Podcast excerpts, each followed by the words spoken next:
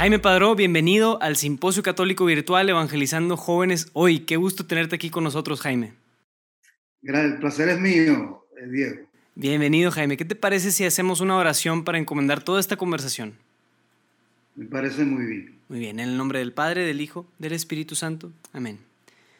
Bendito sea, Señor, te damos gracias por este día. Te doy gracias por la vida del doctor Jaime Padró, Señor. Te pido que bendigas todo su trabajo, toda su labor y bendigas todo lo que nos va a compartir en este diálogo, Señor. Padre nuestro, que estás en el cielo, santificado sea tu nombre. Venga a nosotros tu reino. Hágase tu voluntad en la tierra como en el cielo. Danos hoy nuestro pan de cada día. Perdona nuestras ofensas como también nosotros perdonamos a los que nos ofenden. No nos dejes caer en la tentación y líbranos de todo mal. Amén. En el nombre del Padre, del Hijo, del Espíritu Santo. Amén.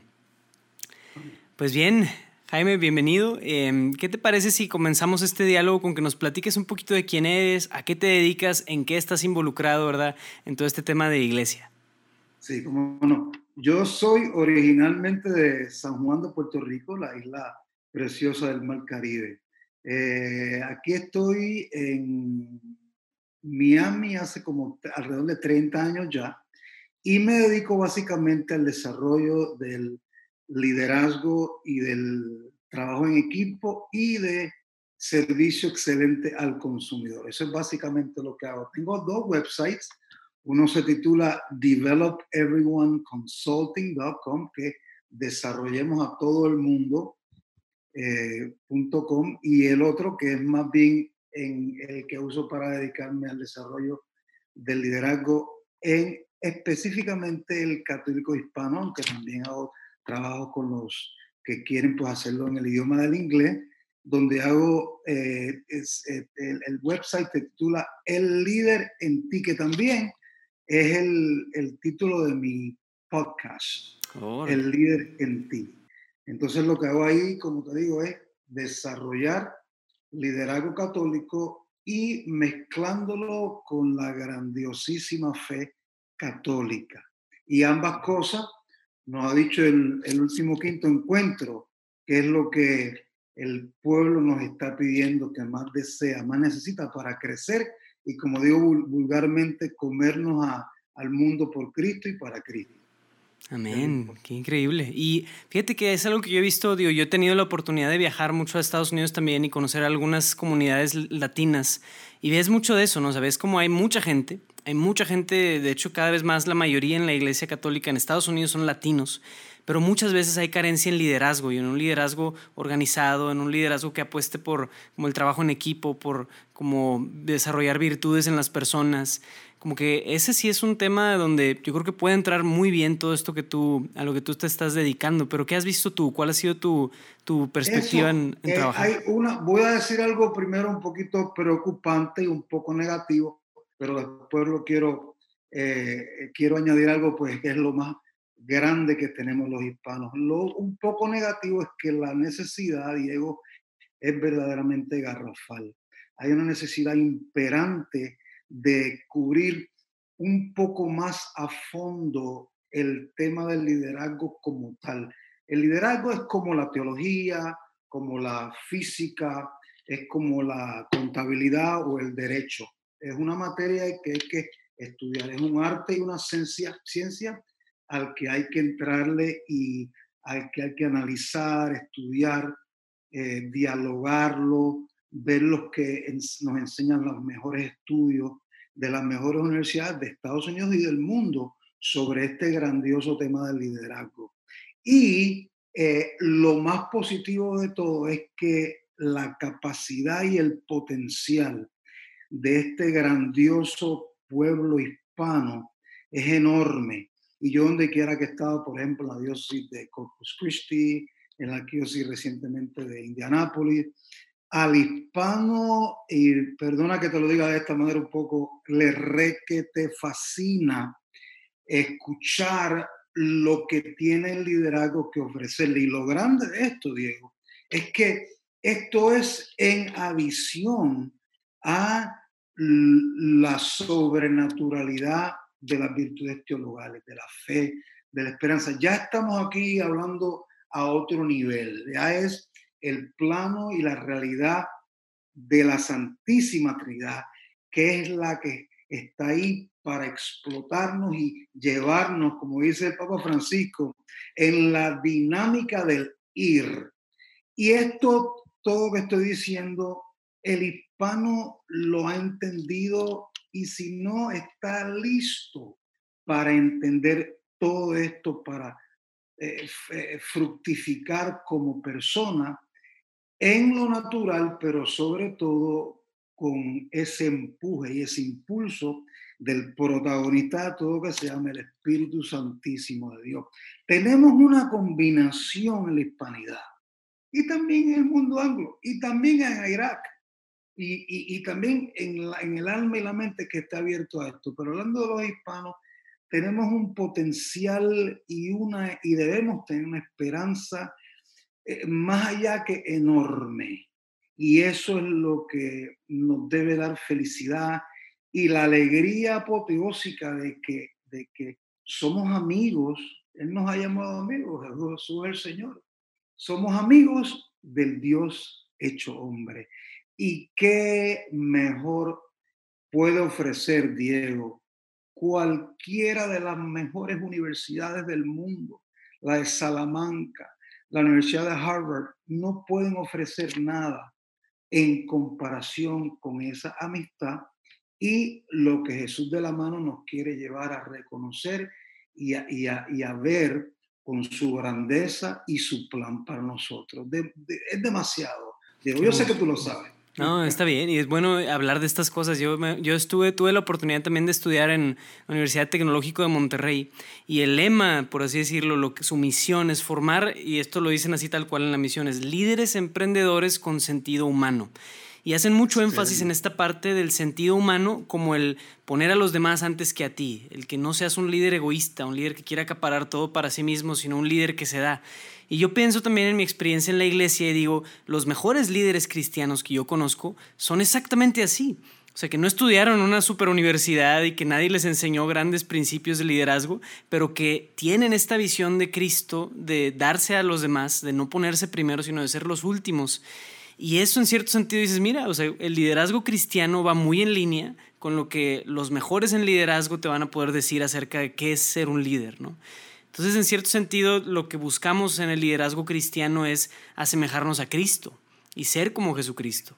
Eh, y eso es, eso es especialísimo. Yo creo que mientras más podamos entender que esa es la clave, no tratar de acaparar, no buscar egoísmos ni nada, nuestro ego, nuestra soberbia, creo que eso está muy en el centro de eso, pero sí, no sé si quieres comentar algo acerca de eso, Jaime.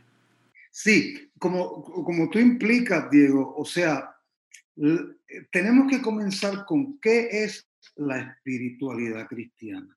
Y la espiritualidad cristiana es sencillamente aprender y orar para pensar como Jesús, para tener las actitudes de Jesús y para actuar como Jesús. Eso es clave. Y los las tres eh, fundamentos grandes de esa espiritualidad son, y esto va para cada hispano que me está escuchando, y esperamos que ellos, pues, si tienen amigos que no escuchen este, este diálogo, pues lo compartan, ¿verdad? Por medios digitales, por el Internet. Los fundamentos son la oración, ¿verdad? La espiritualidad, la mística cristiana. Luego, que es en lo que tenemos que mejorar, yo creo que bastante, más que nosotros en general, es el aspecto de la reflexión, el estudio serio. Ha llegado el momento de la historia en Estados Unidos con los hispanos y en el mundo también, donde ya dejemos un poco las inmadureces, Diego. ¿Qué quiero decir con esto? Es una crítica constructiva en el amor de Dios, pero tenemos ya que entender que esta, nuestra fe es algo que debe ser y es lo más serio del mundo y que es una materia que tenemos que estudiarla y reflexionarla y como decía, ha dicho recientemente nuestro Papa Francisco, hay que someterla de una manera brillante, brillante, con, a, lo que es el laboratorio del diálogo. Tenemos que abrirnos al joven, tenemos que escuchar todo lo que tiene que decir con interés, con muchas preguntas, sobre todo con amor, es el amor divino y también humano, pero sobre todo el amor de Dios. Y entonces en, esa, en ese laboratorio de diálogo, y decimos laboratorio porque no sabemos lo que va a pasar en esa mente de ese joven en particular, lo en ellos, eso ya es de Dios, nosotros somos semilleros, nosotros tiramos la semilla y ya crecerá la semilla de acuerdo al terreno del joven donde cae, pero siempre a través de ese laboratorio de un diálogo inteligente, maduro, educado, porque otra cosa, Diego, esto es algo que se aprende con la educación. Tú lo sabes más con la psicología, la sociología, el liderazgo, que es otra ciencia social, y pues obviamente la teología. O sea, lo lindo de todo lo que estoy diciendo, lo más esperanzador es que lo único que necesitamos, Diego, esto sí, este es el requisito. Mentes humanas creadas por Dios. Y ya lo tenemos por millones en nuestro país y en México y en el mundo entero. O sea que tenemos ya las herramientas. Ahora es formar gente clave para que crea otra gente clave. Como hizo Jesús, empezó con 12. Digo, no vamos a empezar con 12, somos millones ya preparados e inteligentes, pero tú sabes lo que te quiero decir, esa multiplicación inteligente eh, con el, la cherry, somos con el, el sirope de chocolate, que ya es el, el, poder de Dios, que es lo que en realidad termina cambiando todo.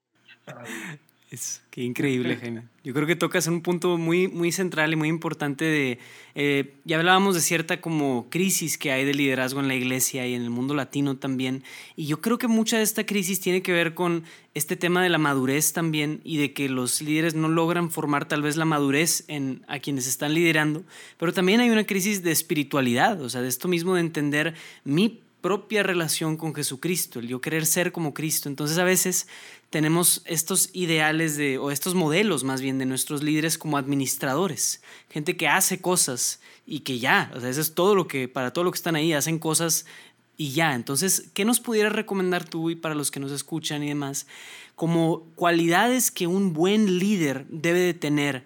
Tal vez dígase en el trato con, los, con las personas, en su manera de relacionarse, o qué cosas ves tú que son centrales para un buen líder. Bueno, eh, hay dos profesores de la Universidad Jesuita de aquí, de, y es parte de lo que yo ofrezco en mis talleres, de la Universidad de Santa Clara en California. Post, eh, Gary Posner y James uh, Cozies. Entonces ellos han hecho estudios en el mundo ya entero de en todo tipo de diferentes industrias sobre corporaciones con y sin fines de lucro que también han vuelto la familia. Y ellos han dicho que algunas de las características más poderosas en líderes efectivos es, por ejemplo, la primera es que eh, sean ejemplo de lo que predican. Eso es muy importante porque volvemos al tema de la genialidad de nuestro pueblo hispano, independientemente de la cantidad de títulos que tenga. Ellos son geniales y se huelen la hipocresía, la falta de continuidad, la pobreza de espíritu, se la huelen a 30 millas, aunque sean personas, como te digo, que tengan 15 o jóvenes de 20 o adultos de 30 en adelante. ¿Qué pasa? Generalmente estas personas pues no, no están acostumbradas o no, no expresan lo que perciben, lo que sienten, lo que intuyen, lo que disciernen por el mismo Espíritu de Dios. Porque para Él, todos nosotros pues somos amadísimos. Él está enamoradísimo de nosotros, como decía alguien por ahí. Y entonces, eh, eh, eh, eso hay que tener mucho cuidado. Esa primera práctica, ese ejemplo lo mejor que podemos, ¿verdad? Porque existe la confesión siempre porque somos pecadores y todos pecamos. Eso no está en... Lo segundo, por ejemplo, es que tiene que tener una visión que inspire, no solamente una visión eh, que es un gran reto hoy en día, no solamente, ah, mi visión es increíble, como la tenemos los cristianos, pero tienes, tienes que asegurarte de que aprendas y pidas al Espíritu de Dios esa gracia para inspirar a los demás. Y mucho cuidado, porque yo no quiero que nadie me vea ahora por este, este diálogo y diga, ah, pero no todo el mundo puede ser como el, doctor Padrón. Y entonces, no, eh, estudios en, el liderazgo demuestran claramente que hay líderes muy efectivos y exitosos que han sido habladores, un poco como yo, ¿no? Como tú, Diego, habladores, con esa facilidad, han sido callados, han sido con pelo o sin pelo, han sido altos, flacos, eh, extrovertidos, introvertidos. O sea que hay, eh, hay personas que han tenido todo tipo de personalidad. Y ah, una cosa adicional a tu pregunta, lo